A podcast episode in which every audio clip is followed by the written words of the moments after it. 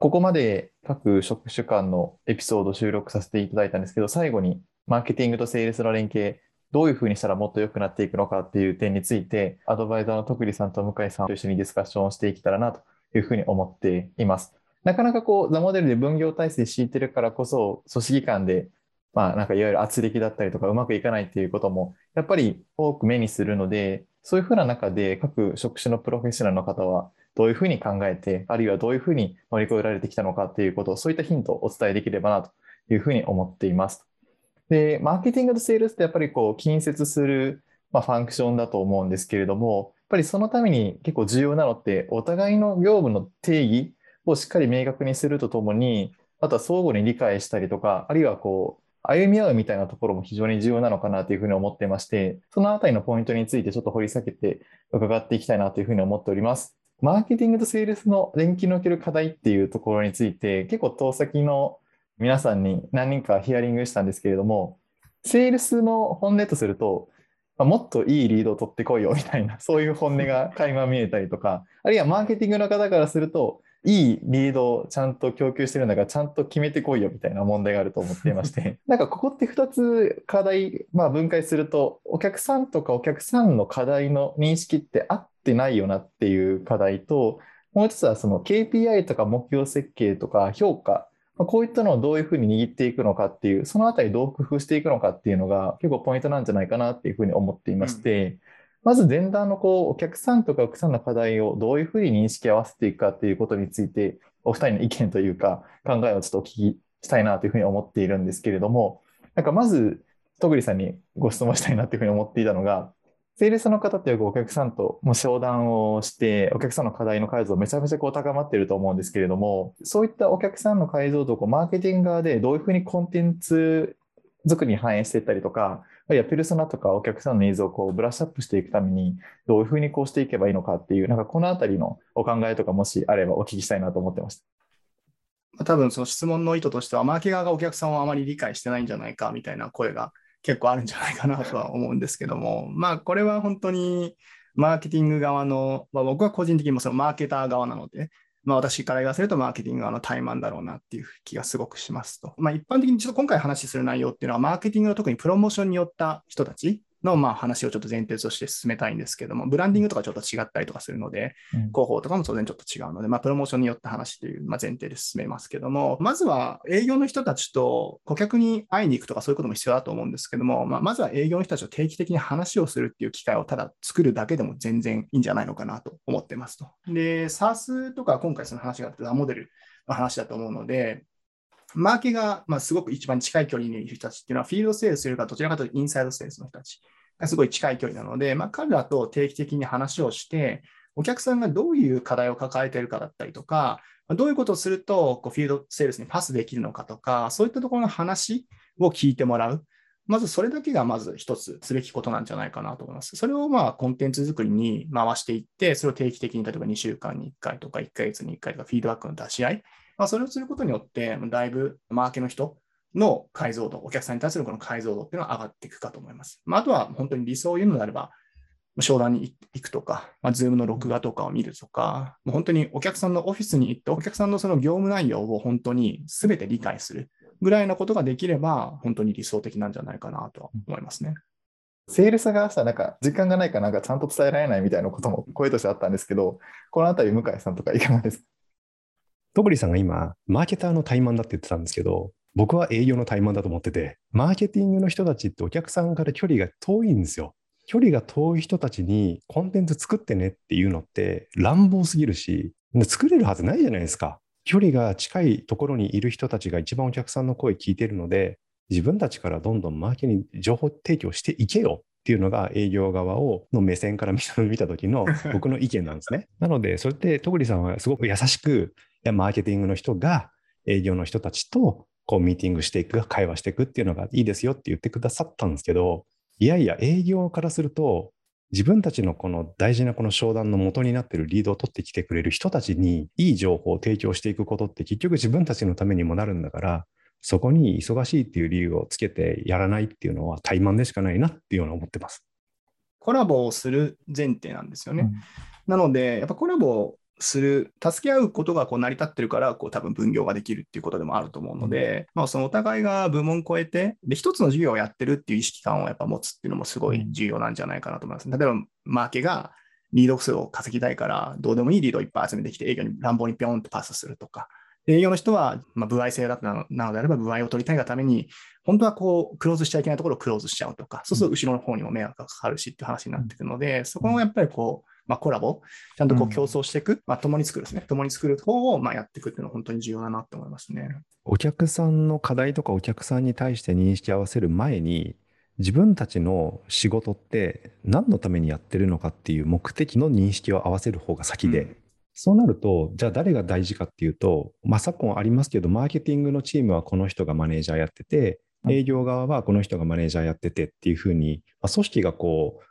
う、本当に分かれてしまうっていうところが、結構こう見渡すと多い印象なんですよね。で別れることそのものは大して問題じゃないんですけどただ別れることによってなんかその方針っていうか目的がちゃんと共通認識化されないっていうリスクが生まれるそういったリスクがあるぐらいだったら、うん、マネジメントは共通にしてで職務役割としてあなたたちは特にリードを取るところに専念してね。でマーケティングチームっていう形でまずはこのリードを獲得する必要があるからそこに専念してくださいでも目的これだからね、受注だよっていうところは、やっぱそのマネジメントからのメンバーに対するコミュニケーションをしつこいぐらい言い続けるっていうのは、結構愚直な行動によって得られる、なんか意識統一なのかなっていうふうに思います。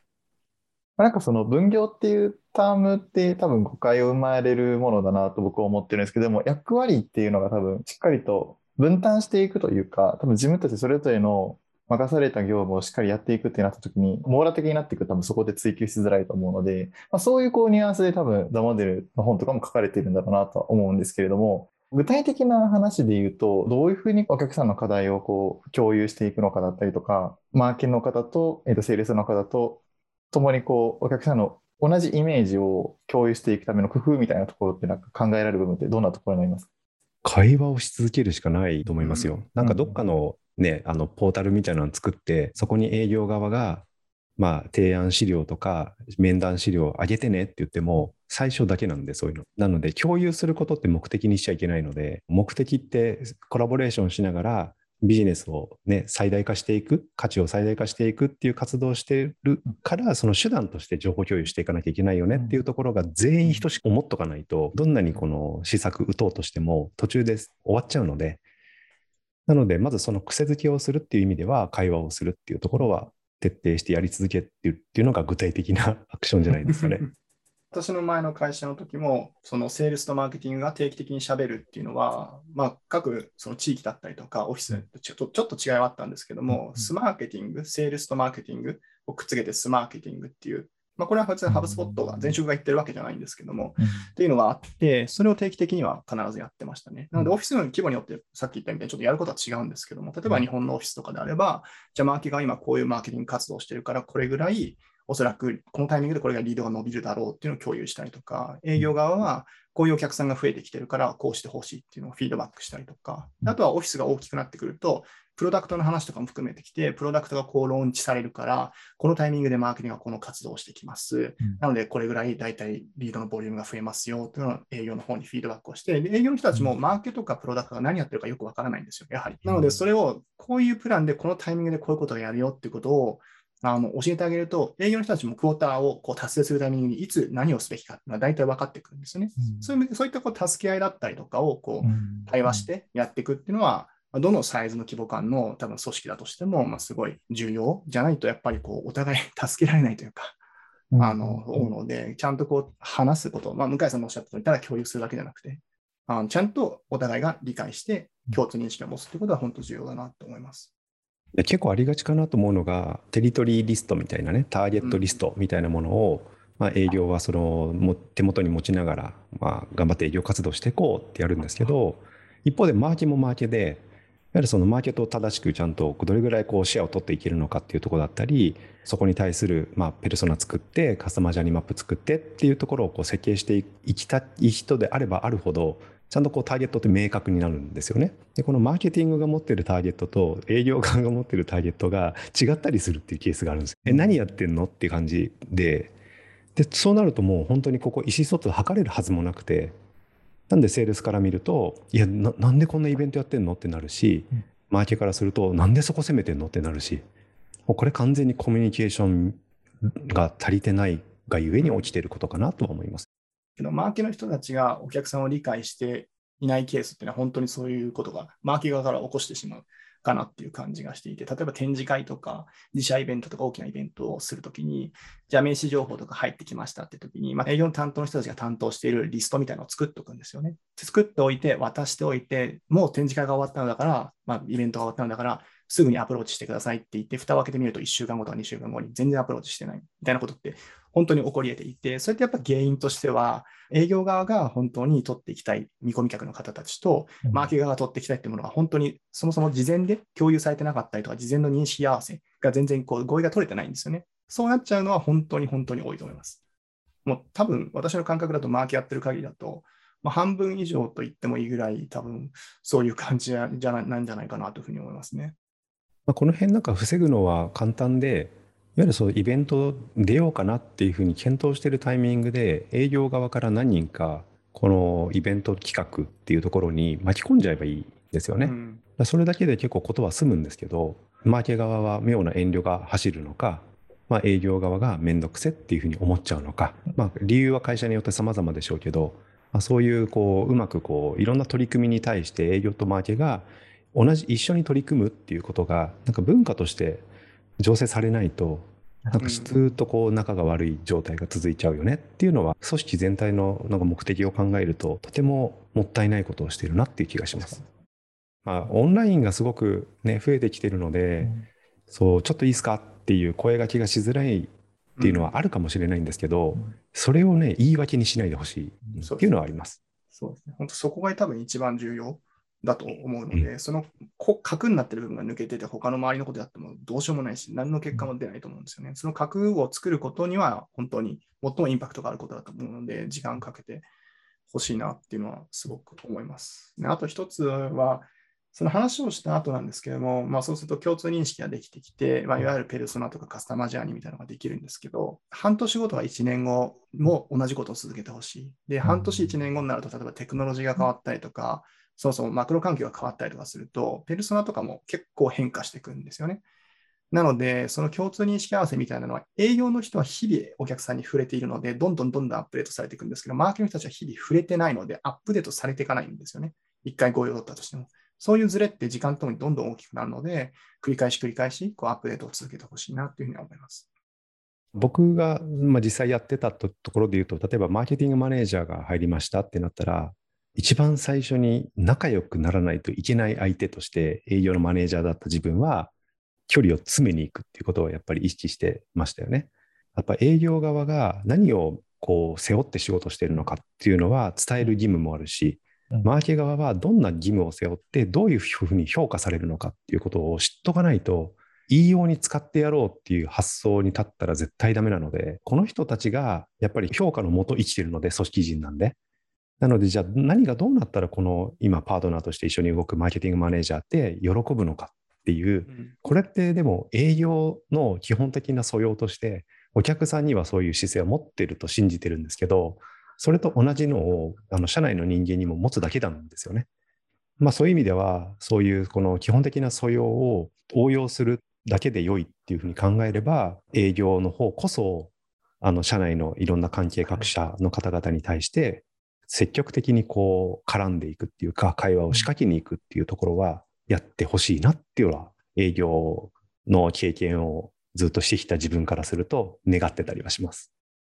マーケ側はすごくありがたいですね。結構内向的な人も多いんですよね、マーケ側って。なので、マーケ側からこう話しかけに行くのって結構シャイだったりとかするケースがあるので、まあ、営業側、私のその前の時は、まあ、営業の人と30分ちょっとコーヒー買ってそこら辺散歩しに行こうよみたいな話で、コーヒー持って30分こうビルの周りをぐるぐるぐるぐる回ってるだけ。で、ただそれでももちろんお客さんの話だったりとか、今、その目標の数字どうなのみたいな話をして、まあ、我々からする、マーケ側からすると、営業の人が困ってたりとか、営業の目標、チームとしてどうなのかとか、個人としてどうなのかみたいなのをある程度理解するっていうこともやっぱり重要で、あ営業の人たちが売り上げを立てないと、だって会社としては当然持たないわけだから、その会社として持つ持てば、マーケの予算も増えるわけなので、マーケの人たちも積極的にあの営業の人たちと 話をして、仲いい営業の人を作って、現実今どうなのっていう話をこう積極的にするっていうのはすごい重要なんじゃないかなと思います。なんか私自身このインサイドセールスの役割ってこういろんな解釈あるなっていうのがずっと思ってていて、私あの、ファーストキャリアがルートセールスだったので、まあ、いわゆるマーケティングからカスタマーサクセスまでまあ全部一人でやりましょうみたいな、結構そういう感じだったんで、なんかここが独立しているのが、なんかこう、あんまりこう、すっきりしていないっていうところがあるんですよね。なので、このインサイドセールスっていうのが、こう、どういう役割を期待していけばいいのかみたいなことって、なんかこう、お二人から見て、インサイドセールスもっとこういう風な役割ができるよねとか、なんかそういったこう、お二人のこう、景色みたいなところがちょっと伺いたいなと思って。結論言うと、インサイドセールスは会社によってはものすごい重要な役割なんですよ。会社によってはっていうふうに言ったのはなぜかっていうと、例えば一月になんか数十件しかリードが入ってこないような状態で、インサイドセールスを置くっていうのは、それって意味がないなと思って。どういうケースでじゃあインサイドセールスでとても重要な存在になるかっていうと、まあ月に数百とか千件とか、ものすごいたくさんのリードが、まあ、オーガニックも含めて、まあ、プロモーションの人たちが一生懸命頑張ったおかげで、リードが取れましたと。で、その取れたリードっていう人たちを、まあ、リードナーチャリングっていうプロセスに行くわけですよね。で、そのリードナーチャリングは1対 N のコミュニケーションに基本的になるので、まあ、メールをお送りしたりとか、なんかコンテンツが出出たらそれをご案内して、いや、読んでもらったりとか、なんかウェビナー企画して参加してもらって、さらに興味を持ってもらうとか、でいろんな取り組みがありますけど、その中で、まあ、MQL って言われるような状態にこう育っていったときに、そこに対しては基本ワントゥーワンでコミュニケーションを取って、で本当にこの商売っていうところに、どの人たち、この MQL の中からどういう人たちがこの商売の相手になってくれそうなのかどうかっていうところを見極めていくっていう必要があるんですよね。ここの MQL に対して商売相手になるかどうかっていうのを見極めるっていうとても大事な役割を担うのが僕の理解でインサイドセールスの一番いる意味だと思ってて。ってなるとね、いろんな企業さんのインサイドセールスの組織を見てると、ジュニアポジションなんですよ。まずはインサイドセールスでちょっと修行的な感じで若手をこう採用して、その後に結果が出し続けていれば、希望があれば field sales に行きますよっていう、これまあセールスフォースさんなんかが取り入れてるやり方をいろんな SaaS の企業さんが真似をして同じようなことやってるんですけど、僕これすごく危険だと思ってます。要はお客さん、要はあの興味があって、プロダクトにすごく関心があれば問い合わせしてるんですよ。でもしてないってことは、プロダクトに対して今今興味がないだけど、いろんなその企業からの働きかけ、 nurturing の働きかけによって、少なくとも嫌いじゃないっていう状態なんですよね。MQL って。だって興味があったら問い合わせしてるんで。で、そうなってないってことは、プロダクトにまだ興味がない。でも、ウェビナーのご案内したら参加してくれるし、なんかホームページもちょいちょい覗きに来てくれるし、メールも開封してくれるし、なんでこれはネガティブな感情は持ってない状態なんですよね。その人たちに、プロダクトなりサービスの興味関心をこう抱かせて、で、そこから先アポイントを取ることによって商談に進ませるっていうすごく大事なポイントを担うってことは、コミュニケーションのそのスキルもそうですし、相手方の会社のホームページを見た時の業務の理解だったりとか、その中でどういうことが困りそうなのかっていうところの想像だったり仮説だったりだとか、それを適切にお客さんに信用を得ながらコミュニケーションをするっていうところの、なんか基本的なそのお作法だったりとか、これ全部備わってないとできないんですよ。なので、非常に若い人たちが、まずは inside sales で修行ねっていうふうにやってるところは、すごくこの大事な conversion point を無駄にしている可能性が高いなっていうふうに思っていて。じゃあなんでそれセールスフォースができるかっていうと、 sales enablement とか、 sales operation とか、プロダクトのブランドとかがめちゃめちゃ強いから成り立ってるっ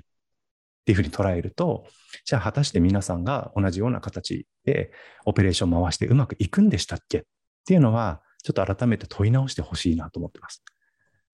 逆に言うと、ここさえ適切にっていうか、まあ、いわゆる具体的にはフィールドセールスで結果出してる人をインサイドに置くぐらいのトランジションをやると、多分ここのコンバージョンポイントが変わるので、そうすると結果的にそのリードを無駄に殺す必要もなくなるし、まあ、そのフィールドセールスからすると、すごくいい商談の機会が増えていくっていうふうに循環するんじゃないかなと思ってます。僕もその会社とかお客さんの像によって全然違うスタイルを取るべきだなと思っていて、エンタープライズを顧客像として、見込み客として持っている企業のインサイドセールスって、すごく難しいと思います。業界の理解が必要だし、業界のニュースも必要だし、業界の人脈、構造とかが分かってないと、絶対にお客さんのその潜在的なニーズだったりとかを顕在化させることってすごくあの難易度は高いと思います。さっきの例えば、セールスフォースが inside sales を入れているから、まあ、若いその SARS の会社だったりとか、SARS であればこうみんな inside sales を作っているみたいなあの感じだと、まあ、私も受け止めているんですけども、さっき向井さんが言ったその sales ops とか、 enablement があるっていうところに加えて、まあ、言うのであれば、そのザモデルって、セールスソースの中では SMB を担当している部門とかは確かやっているや、やり始めた考え方なんですよね。なので、つまり、そのある程度リードの数がバーっといっぱい入ってきます。お客さんがエンプラじゃなくて、で、例えばセールスイネーブルメント、オプスとかが営業をどんどん教育していけば、お客さんをこうコンサルティングができるぐらいのレベルまで持っていけるビジネスでおそらくああいう構造を持った話なんですね。なので、例えば、エンプラ向けの SARS とかであれば、インサイドを置くのであれば、ものすごいあの熟練した人を置かないといけないし、逆にこう SMB の SARS とかであれば、お客さんたちにコンサルティングができるぐらいの力量があれば、インサイドセールスっていうのはいける可能性があるんですよね。なので、そういう意味で言うと、インサイドセールスは、よりその SMB とかであれば、エンプラと比較すると相対的に例えばジュニアなレベルになるかもしれないっていうあの構造だと思います。あとはそのエンプラとかに対して、じゃあ本当にやるのであれば、そもそもその対象となるお客さんの数があまりにも少ないので、そもそもインサイドセールスって必要なのっていう考え方も多分できると思いますし、それはその自社のビジネスモデルから、そのインサイドセールスのこの重要性みたいなのっていうのは、こう、ある程度見極めることはできるんじゃないのかなと思います。エンプラと比較すると相対的に SMB のインサイドセールスは、まあ、そこまでこうゴリゴリ熟練者じゃなくてもいいよねっていうのはあるものの、今、戸栗さんからもね、ある程度そのコンサルティングができるっていうところが出たじゃないですか。これ果たしてじゃあ皆さん持ってるんでしょうかっていうのがあって、うん、それがない中で、もしくはそれを身につけさせようと組織が思わない中で、とにかくこのリードに対してアプローチをしてアポイントを取るっていう役割を課してるっていうように、僕は広くこの SARS の人たち見てると、リードに対してアポイントを取ってねっていうような職務領域の設定をしている人たちがすごく企業として多いなっていう印象なので、なんかそこはなんかただのテレアポインターとインサイドセールスの明確な違いは何なのかっていうのを自分の中にこう問い直したときに明確に答えられなきゃ、そのインサイドセールスっていう役割は、じゃあ自分たちの中でこれ置く意味あるんだっけっていう話に、新しく正しくこのインサイドセールスを定義し直すっていうのは大事なポイントになってくれるといいなと思いますね。例えば見込み客の方たちに電話をかける前に、このウェブサイトをパッと見た瞬間に、この人たちの業務内容が出てきて、この人たちの課題感がどうなのかっていうところまでは、やっぱ最低限言ってほしいなと思います。この人たちの本当に規模感とか中で意思決定がどういうふうに動くのかとか、でこれは本当に、まあ私自身がもともとマーケのコンサルをしていたバックグラウンドがあって、前職マーケーターとしてやっていて、で、マーケのツールを売ってるみたいな変わった位置にいたので、その見込み客の人たちがどういうことを課題感持ってるかってすごく分かって、で、インサイドの人たちは違う業界から来てた人たちがすごく多かったので、逆にその私、通常は多分営業の人たちで売れる人たちが勉強会を開くのは全然いいんじゃないかなと思うんですけど、私は業界をよく知ってたので、インサイドの人たちに対して、このサイトはこういう課題を持ってるお客さんが多いから、こうした方がいいよみたいなことをこうフィードバックする。みたいなことをしてました。なので、そういったこととかも、さっきのその一つ目の質問の対話じゃないんですけども、できると思うので、本当に課題をあぶり出しできる状態のインサイドセールスなんだろうか、じゃないのであれば、それを教えるっていう体制は可能な限り作ってもらった方が、リードを不要に燃やしてしまうっていうのは避けられるんじゃないかなと思います。これはなんかインサイドセールスに限った話じゃないんですけど、例えば小売業ってあるじゃないですか。小売業って聞いたときに、いわゆるその街にあるようなコンビニエンスストアとか家電量販店とかを一番最初に早期はしやすいと思うんですよ。なぜなら身近だから。なんですけど、小売業っていうふうに一言で言っても、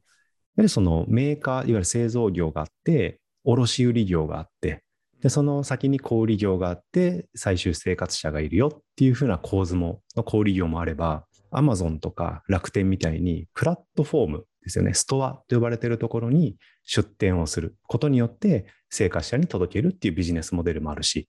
まあ、昨今だと D2C みたいな形で、いわゆるユニクロみたいな SPA っていわれる製造小売の企業さんたちが自分たちの販売チャンネルをデジタル上で作って直接届けるとか、まあ、まさにユニクロは昔から自分たちが製造して、それを直接売るっていうモデルがあったりとか、いろんな商売の形があるんですよね。で、その商売の形によって、例えば利益率って大きく違ったりとか、ビジネス上で起こり得るような課題とかっていうのも全然違ったりするし、でそういうことを小売業って聞いたときに、そういうところまでをちゃんと理解しているかどうかっていうのは、これ基礎知識なんですよ。で、この基礎知識を持たずして、仮にこの小売業向けのビジネスをやってる企業であれば、なおさらですけど、これが欠けた状態で、お客様とこう対話をし続ける、そして価値を提供して商売を成立させるっていうのって、できるんでしょうか？っていうのは、ちょっと改めて 問いかけたいんですよ。ホームページをパッと見たときに、あ、この人たちのビジネスモデルって、例えば小売業で言ったときの、さっきの4パターンぐらいありましたけど、どれなんだろうっていうのって、うん、ホームページ見ればわかるんですよ。で、それを見たときに、表面上の情報をふーんと眺めて、で、なんか上面の情報だけなんか話を出していって、御社の創業古いんですね、みたいな話とか、どうでもいいんですよ。でもそうじゃなくて目の前のお客さんがその会社の中でどんな部門なのかっていうことを見たときに部門名である程度業務内容も推察できていくんですよね。でそこもしできないんだったらググればいいんですよ。あのなんちゃら部業務内容って調べれば出てくるのでそういうことをやっぱ知っておくことがこれはインサイドセールスに限らないですけどいわゆるその知らない人がいるんだったらそういうことを教えてあげるっていうコミュニケーションは社内でも自発的に起こさなきゃいけないし、より自分がお客さんと接することでたくさんの情報をお客さんからいただいたのであれば、それをフィールドが得たんであればインサイドとかマーケに積極的に共有していく、展開していく。っていうことをやっていくべきですし、そういうなんか組織として同じようにお客さんを正しく理解する、お客さんのビジネス構造とか想定課題を理解していくっていうのは、なんかみんなで一緒にやっていくっていう発想は、特に距離が少し遠めの役割で仕事している人たちにとってもとてもプラスになるので、結果的に組織的にはまあ強くなるよねっていう考え方を持っていただくといいんじゃないかなと思います。実際にいろいろこう先の皆さんに伺った中で、マーケティングのその KPI 設計としてリード数だけじゃなくてこう有効商談とか、あとは制約数みたいなところもちゃんと追っていこうっていうふうに、そのリードだけを追っていくみたいな、こう分業にならないように意識してる会社も多いんですけど、実際になんか有効商談化、セールスキーでできできなかったやんけみたいな、なんかそういうふうに思っちゃうとき、ちょっと実際あるんですよねっていうふうに吐露していただいて、その場合のこう評価だったりとか、どういうふうにこう声かけしていくかとか、まあ、あるいはこの中でマーケティングがどういうふうに貢献していけばいいかみたいなところってなんかこう、お二人からアドバイスいただけると嬉しいなと私の、まあ、マーケ側の人間なので、まあ、ちょっと言い訳っぽく聞こえてしまうかもしれないんですけど、僕はそのマーケのチームの KPI 設計がそもそも間違ってるケースが多いなっていうのがすごく多い。まあ、ほとんどなんじゃないかなと思ってます。特にその若い SARS の会社とか、まあ、営業の方たちにはすごく申し訳ないんですけど、若い会社だったりとか、まあ、若くなくてもなんですけども、マーケの人たちってそもそも人が少ないんですよね。マーケ職を専門としている人たちってすごく少なくて、でそれがじゃあ、まあ、セールスフォースとか、アメリカの SaaS みたいな感じで、KPI を MQL とかえリードだったりとか、じゃあ例えばそこから MRR がどれぐらい生まれたのかみたいな設定にすること自体が、そもそも結構無理な状態からスタートしてるんじゃないかなと思いますと。で、これ、その世界の一流企業のピカピカの Sales Ops もある、マーケ Ops もある、 enablement、 education もできてますっていう企業が持ってる指標なんですよね。それをマーケ経験がない人たちとかが大多数を占める企業が達成できるのかって言ったら、これは普通に考えたら無理だと思うんですよね。なので、そこのこの KPI の設計だったりとか、社内の合意に問題があるっていうふうに私はよく感じます。なので、MQL を取る、問い合わせを取る、使用請求を取る、それ言うのは簡単なんですけども、じゃあその前段階として階段何個も抜け落ちてませんかっていうふうに僕はすごく思うので、そこをまきちんと営業の人たちと、最初はその営業の人たち1年か2年ぐらいアウトバウンドが中心になっちゃうかもしれないけどって話は、まあ、あると思うんですけど、そこをきちんと営業のマネージャーだったりとか、マーケのマネージャーがきちんと握った上でマーケのこう組織を作っていって、じゃあ最終的にリード MQL っていう話になると思うので、そこをとにかく注意してほしい。で、前回その、オールスターさんの講義で、1回目でそのマーケティング組織のマチュリティモデルみたいなのを話をさせてもらったんですけど、マーケティングのチームもこうやっぱこう成熟度がこう階段であって、ある程度いけばようやくリード数とか MQL みたいな話になるんですよね。なので、いきなりその階段に3段目、4段目みたいな話じゃなくて、1段目、2段目からきちんと作っていくっていうことが、あの、マーケ側からは、まあ、すべきことなんじゃないかなというふうには思います。流行商談数をマーケの KPI にしたら辛いだろうって思いますよ。辛いですし、何が、これ実際実体験ですけど、アンコントローラブルな領域を KPI として持たされることって、しんどいんですよ。もうストレスもかかるし、なんで営業のパフォーマンスが自分の成果につながるんだよって話になるので、なので僕もいろいろ試行錯誤は過去してきたんですけど、やっぱコントローラブルな領域に評価っていうところは直結させてあげた方が結果的にパフォーマンスが上がる。で、じゃあ例えばマーケの中で特にプロモーションをやってねって言われてる人からすると、どれぐらいリードをやっぱり増やしていけるのかっていうところが、すごく分かりやすい指標として用いられますけど、じゃあそれが商談になったのかとか MQA になったのかっていうのって、そのマーケの人たちだけのアップデートによってなり得るものじゃないので、うん。これさっきの話にやっぱり関連しちゃうんですけど、このリードがいかにこういい状態に育っていくのかっていうことを考えたときに、その日リードの人たちにまあ食べさせる餌っていうんですかね、表現が悪いんですけど、まあ、要はリードってただの稚魚なので、これをこう食べれる状態に育てていくっていうための餌がコンテンツっていうふうに捉えると、自分たちの伝えたいこととか、機能のアップデートの情報とか、新しいサービス始めましたっていう餌って食べないんですよ。それよりも、食べたい餌って何なんだろうっていうのを知ってるのが営業だったりするんで。なので、営業と一緒に餌を作るっていうことをやっていくと、結果的に、結果的に MQL になるし、結果的に商談になるっていう考え方が、営業とマーケの双方でさっきの徳利さんの話じゃないですけど、共通認識しておくっていうところが何よりも結果を出すために必要だなっていうふうに思ってます。なんでこの話は多分 KPI 設計から入っちゃってるので、KPI はなんとなく達成できてるんだけど、受注率が上がらないとか、制約の金額が増えないとかっていうふうになっちゃうのは避けてほしいなっていう思いから、ちょっと見直したらどうかなと思います。私の方でもマーケの KPI の再設計をしたいっていう依頼が来たりとかするんですけど、まあそこじゃないんですよね。その、そもそもじゃあ KPI それ合ってるんだっけとか、そもそも自社がそれを KPI として置けるレベルにあるんだろうかみたいなところが本当に多いので、その自社の能力値っていうのも、やっぱすごくちゃんと正しく理解してほしい。正しく理解しないと、マラソンいきなり42キロ走れって言ってるようなもので、それは無理ですよね。想像、本当に想像しやすいと思うんですけども。なので、じゃあそのその手前まで行くには、じゃあ何をするんだっけっていうところ、まあ、自分でそのコントロール、つまりできることがどこの距離まで行けるんだっけっていうところを正確に理解する。もう本当にそれしかないんじゃないのかなと思いますし、まあ、まさにその1回目のそのマーケティングマチュリティモデルかなの中にそのステップみたいなのが書いてあるので、まあ、もしもちょっと KPI 設計とか困ってる人がいるのであれば、マーケのチームってこういう感じの曲線をたどっていくと、まあ、無理なくいけるんだよみたいな話があるので、まあ、ぜひちょっとそことかも見てもらえるといいんじゃないか。特にマーケチームはそういうの困ってると思うので、見てもらえるといいかなと思います。こういうふうに KPI 設計しちゃう人って、多分 KPI を設計すると人が動くと思ってるんですよ。動かないですから。なので、もうコントローラブルな直接的に貢献できる領域を KPI 設計にしてあげて、足元でいいので。でだったらもう変なリードいっぱい取り始めるじゃん、みたいなことが出てくるかもしれないんですけど、まあこのポッドキャストの冒頭で言ってたみたいに、そもそもこのマーケティングの施策、プロモーションの施策の段階で営業と一緒に、まあ、そもそもその前段階として、何のためにこの活動をするのかっていう目的設定がちゃんとお互い握れていれば、変なリードを取りに行くっていうことにそもそもならないんですよね。なので KPI 設計することで人が動くよねっていうふうに思って、一見めんどくさい組織間コミュニケーションをしなくて済むようにしてるっていうふうに見えちゃう。それ手抜きじゃないと思いますね。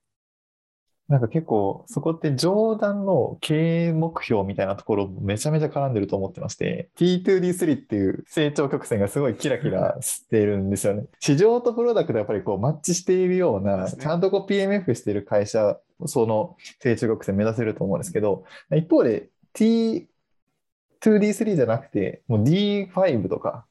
D8 ぐらいでもなんか私はいいんじゃないかなって思う市場プロダクトを扱っている SaaS スタートアップにすごく入入らせてもらってるなと思っていて、なんか最終的にもちろんそのビジネスなので予算と目標に対してしっかりと達成していくってことが経営、まあ株主に対して還元していくっていうところがビジネスのすごい重要なところだと思うんですけども、なんかそこの上段の目標設計の部分がちょっとおかしいから、なんか無理にこう T2 を目指そうとの3倍成長だっていうふうにしてて、で、そこれが KBA で降りてくると、マーケもこの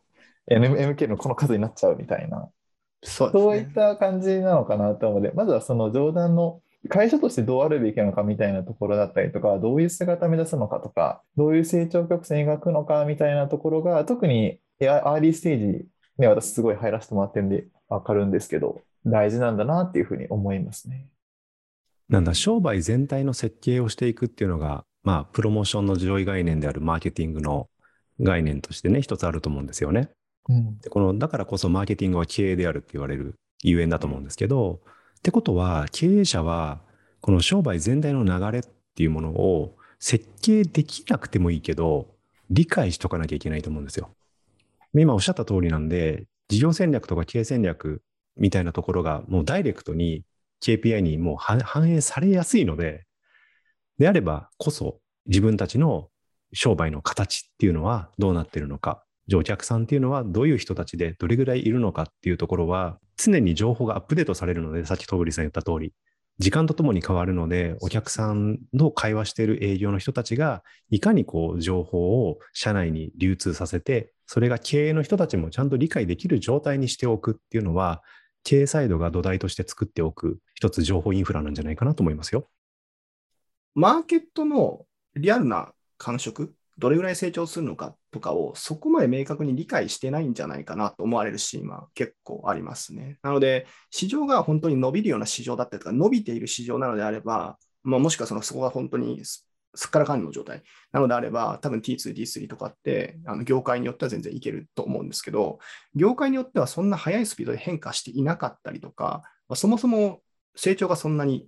見込めないみたいな業界とかもあるので、そこに対してきちんとあの事業計画だったりとか、まあ、そこからこうブレイクダウンするとマーケの方に来ますけども、っていうのをきちんとやらないと、まあ、成長しないところで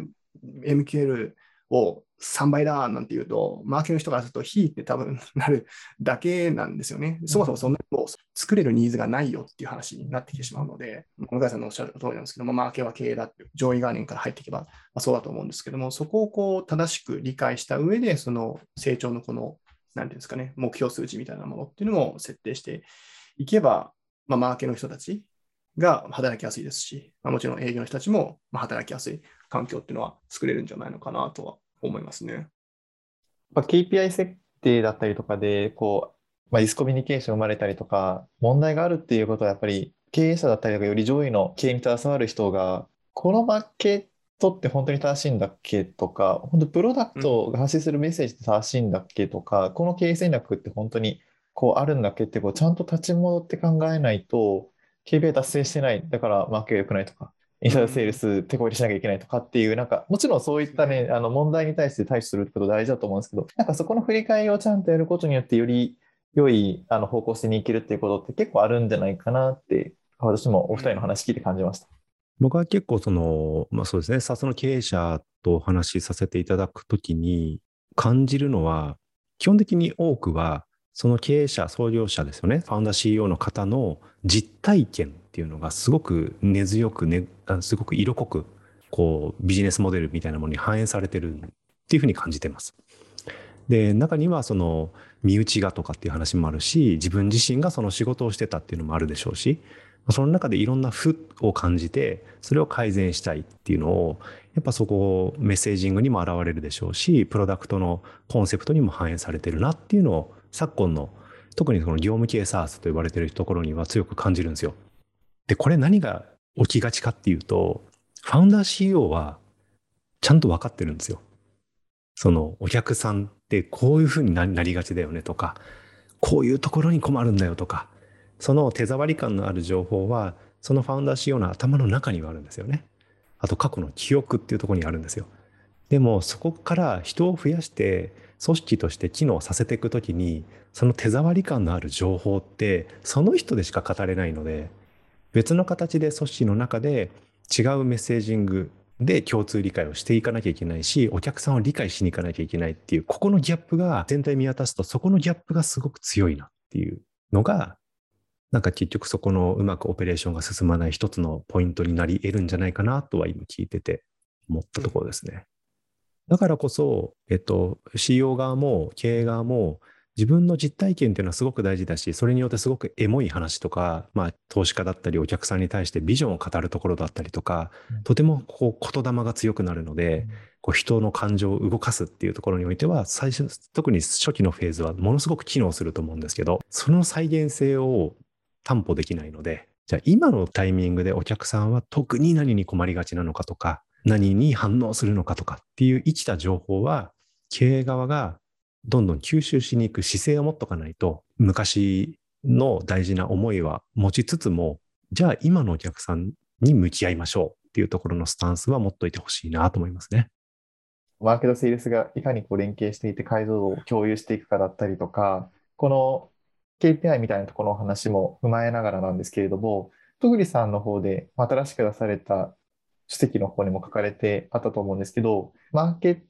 からそのリードをどういうふうにこうまあ、供給していくのかっていう観点に立ったときに、こう、SLA、サービスレベルアグリーメントみたいなところをしっかり設定するのがいいんじゃないかっていうのも、集中講座だったりとか書籍の方で書かれてたと思うんですけれども、なんかこのあたりをちょっとより具体的に伺いたいなというふうに思っていまして、それはなぜ必要なのかだったりとか、どういうふうにこう設定するのがいいかみたいなところをちょっと伺えれば嬉しいなと思います。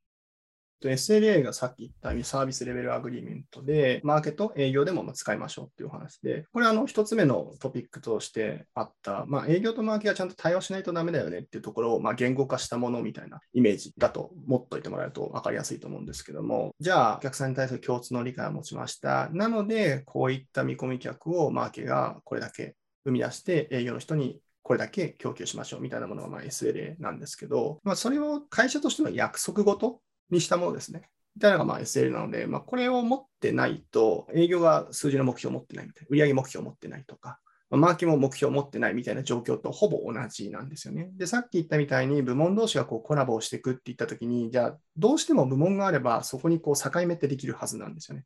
なので、その部門のこの境目の部分のこのつなぎ目のこのボンドみたいなものなので、まあ、これを持っとかないといけないと思いますし、逆に持ってなくて、本当に口頭で口約束みたいなのになると、組織が大きくなれば大きくなるほどズレっていうのがどんどん広がってきますし、まあ、それを起こさないために、まあ、SLA みたいなものを作ってほしくて、でその SLA を達成するために、マスマーケティングみたいなコミュニケーションの取り方もあれば、ま、30分のコーヒーっていう取り方もあるし、ま、そういったところのコミュニケーションを取っていって、まあ、SLA を達成していたら SLA もさっき言ったみたいに、マーケが絶対に達成できないようなもう達成方をすると、あのマーケの人たちも本当に大変なので、まあ、そこの数字の持たせ方っていうのも、組織のこの成熟度だったり合わせて、え作ってほしいなっていうのはすごく思います。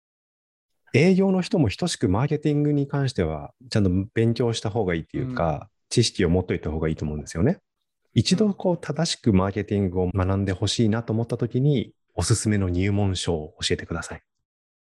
マーケのそのプロモーション以外で全体像とかをある程度理解したいのであれば、ちょっと入門書とは言いづらいんですけど、コトラーの書いているような本っていうのはすごくいいと思いますと。コトラーさんがこう携わっているような書籍っていうのは結構あるんですけども、例えば日本だと、まあ、マーケティング何点ゼロみたいなのがあったりとかするんですけど、まあ、それを読むのはいいんですけども、僕はどちらかというと、海外の大学とか大学院で使われているような、まあ、図鑑みたいな本があるんですよね。マーケティングみたいな。本があったりとかするので、うん、そういうのちょっと目を通すと、じゃあチャンネルってどういうものなんだっけとか、そういったものが学べるので、そこをこうざっくりと読むぐらいでもすごくいいんじゃないかなと思います。英語なんですけど、あの最近ディープルっていうのがあるので、Kindle で買ってディープルかけるっていう方法があるので、ね、海外のそのマーケの人たちとかってなんでこんなマーケティングうまいのかっていうと、基本的には大学とか大学でマーケティングみんな勉強してるんですよね。で、日本のマーケの人たち、学部が全然違ったりとか、マーケしたことないっていう人たちが多いんですよね。そうすると、やっぱりそもそも土台が違いすぎるよねっ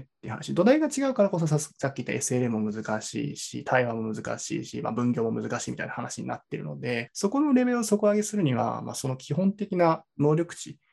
つけるっていうことが、まあ、すごく重要。まあ、あとは実際の業務とかになってくると、まあ、皆さんプロモーションに結構寄ったりすることが多いと思うので、B2B マーケティングの基礎みたいなものの本が5月ぐらいに出ましたので、まあ、そういったものを読んでいただいて、日々使う業務、日々業務に使うものっていうのを知識をそういったところからこうかいつまんで、で、たまにその大きなテキストブックに戻ったりとかしながら、自分のやってる業務って、あ、こんな狭いところしかやってないんだとか、そういうのをこう認識しながら、自分がこう全体像の中でどこにいるのかっていうのをこう把握しながらやる。まあ、営業の方も、まあ、マーケのことを知るには、大きなテキストブックみたいなのを読む必要はないとは思うんですけども、そういったものをちょっと勉強すると、それこそさっき言ってたコミュニケーションみたいなのは、すごく取りやすくなるんじゃないかなと思います。まあ、今の話だと、ちょっとメタ的に自分の仕事を認知するっていうところがすごく大事なキーワードになりそうなので、うん、まあ、自分のその視点を広げるとか考えを広げる意味でも、ちょっと大きめの教科書に触れるっていうのは、なんかメタ認知力をちょっと高める上でも良さそうだなとは思いましたね。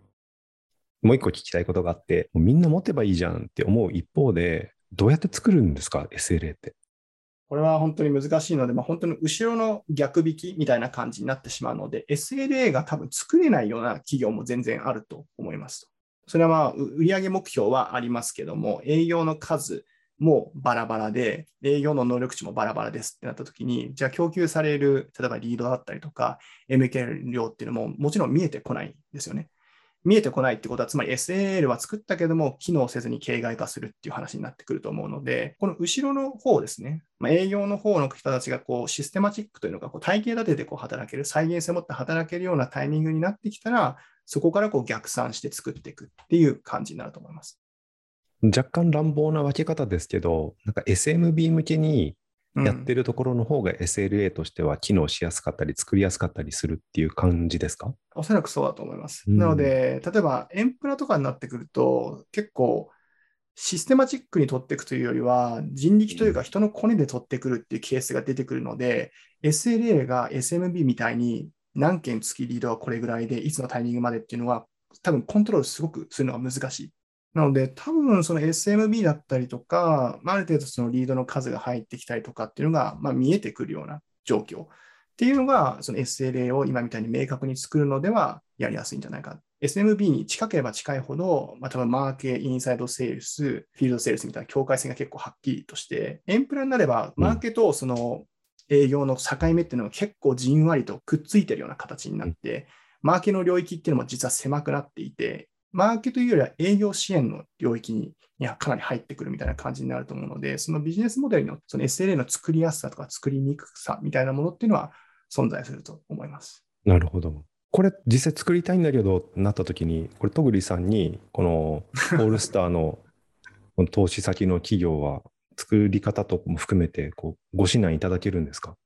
SMB とかであれば問題ないと思います。ただ、エンプラとかになった場合はどうなるのかと言われると、業界がちょっとあやふやなので。そもそも SLA みたいなもの、作るものではないよ、エンタープライズはっていうふうに思ってもらった方がもしかしたらいいかもしれない、そうですね。いや、これはいいですね。役得ですよね、オールスターファミリーは。その前段階として、例えば売上目標が明確にあって、営業の人たちがこうシステマチックにこう働いているみたいなこう条件っていうのが出てくるので、そこまでじゃ到達するのもまあ大変だったりとかするので、結局 SLA を作るのは難しいっていう話に、まあ、なりがちだとは思うんですけど。確かにね、鶏か卵かですよね、これ。最初にこうバチッと作ると、結果的にこう、なんかみんなのパフォーマンスがいい意味で平準化していくっていうのも期待できるかもしれないですけど、まあ、そのそっちが先じゃないと SLA 作っても機能しないよっていう考え方もあるし、まあでもこれ SLA っていう、いわゆるその型っていう形で、あの人が変わってもパフォーマンスを維持するっていう観点で言うと、すごく大事な組織のアセットになると思うんですけど、そこじゃないところに着手しなきゃいけない企業の方が圧倒的に多い印象なので、質のいいリードを取ってこいよ問題に関しては、質のいいリード取ってこいよって思ってる時点で良くないので、どうやったら質のいいリードが取れるのかっていうことを、正営業だったらマーケに対して一緒にこのアイデアを出しに行くっていう、まずはその組織間のこの競争、コラボレーションっていうところを文化的に作っていくっていうのが、だからすごく根っことして大事なんだよなと思ってますね。マーケ側の考えてる質と営業の考えてる質っていうのは結構ズレが発生する。で、営業の人からすると、究極の質は社長なんですよね。うん社長で買いますっていう人は最高の質の状態で、うんマーケからすると、いや、うちの会社を知ってるぐらいが質が高いだろうみたいな話ってなってくるんですよね。なので、その質の高さみたいなものも明確な定義を持っといた方が、お互いなんでよみたいな話にはならないので、じゃうんあその CRM に入れるデータとして、これとこれとこれとこれを満たしていれば質が高いですよ。で、これが抜けてるので、まだ質が高いと判断できませんみたいな基準っていうのも、まあちゃんと作った上でやらないと、まあ、この質高い低い問題っていうのは、おそらくずっと平行線をたどってしまうんじゃないかなと思います。その組織の中で共通認識をするっていうのが目的なので、うちの会社にとっての質の高いっていうのはどういう状態なのかっていうのを定めに行くっていうのは必要ですね。お二人にオールスターサースファンドに携わっていただいて、本当に1年とか2年とか経っている中で、お二人から見てオールスタータースファンドの魅力だったりとか、メンタリングしてての楽しさみたいなところ、ちょっと伺えればなというふうに思っております。VC として、あとはその投資先の方たちと話をしてて、やっぱ感じるのは、人がすごくいいなっていうのは感じます。その能力値みたいなところで言うと、もちろんその経験が深い人もいれば浅い人もいるので、能力値がどうこうっていう話じゃなくて、その能力値を高めていくような土壌っていうのは、そもそもその人間性としてすごい備えてる人が多いんじゃないかなって思いますし、例えば投資先の方たちとお話しさせていただくと、すごく素直な方たちが多い。なので、ファミリーにこう入れていただいたことはすごく感謝しています。向井さんも2年弱ぐらい多分。そうですね。あの、オールスターに関わらせていただく中で、まあ、戸栗さんのおっしゃったのと全く同じのが第一印象ですね。まあ、とにかく、お会いする人たちみんないい人。で、これ人としていいやつだなっていうのも当然あるし、なんかビジネスパーソンとしてすごくまともな人たち、自分のなんかこの稼ぐとか、自分がこうなるとかっていうよりは、なんかこの会社とか、このビジネスとか、この業界とか、それによってこのお客さんたちとか、なんか見てる視点がすごく高いっていうところは、まあ触れてていい刺激をいただくので、すごくいい経験をさせていただいています。一方で期待を込めて、ここの伸びしろがあるんだろうなっていう点で言うと、さっきの T2D3 の話とも関連するかもしれないんですけど、ある意味成長を強く期待されてるっていうのがあるので、どうやったら売れるかっっていうことを営業の人たちは考えがちなんですけど、でもその売るっていうことを目的にして、プロセスをこう作りがちになってるなっていうのは見え隠れしてます。なので、お客さんからすると、買うっていうことは手段でしかないので、同じように売るっていうことは手段にしてほしいんですね。じゃあ、お客さんが何に困っててどうありたいのかっていう目的に対して、売るっていう手段が有効であればそれを提案すればいいし、それが直接的に今のタイミングでは有効じゃないなと思えるんだったら、売らないっていう選択肢をコミュニケーションの中に入れてほしいんですよ。ここができると、より一段上にビジネスパーソンとして営業としていけると思ってますし、まあ、そうなれる素養というか、まあ、あの向上心だったり吸収力だったりっていうのを持ってる人たちしか集まってないと思うので、そこに向けて引き続き伴走させていただきたいなと思っております。なんかこういう形でアドバイザーの方がしっかり入っていただいて、お困りごととかをちゃんとサポートできる体制をどんどん作っていきたいなというふうに思ってますし、なんか結構この前嬉しかったのが、こういったアドバイザーの体制が充実してるんで、オールスターサースファンドの投資先に最後転職組みましたみたいな話をしてくださる方もいらっしゃって、そういったこう環境で、スタートアップってやっぱり転職しに行くってなると不安な方が多いですよね、やっぱり。あでもこういった形でバックアップしている方々がいらっしゃるっていうことが支えになって、最後大きなチャレンジ意思決定してくださるってこともありましたので、あの引き続きよろしくお願いしたいと思います。で、ここまで各部署関連携をどういうふうにしていくかっていうことは、山田さんのですね、発案で企画進めてきたんですけれども、あの、一旦これで全4回終了としたいなというふうに思っております。皆さん、ここまでお聞きいただきましてありがとうございました。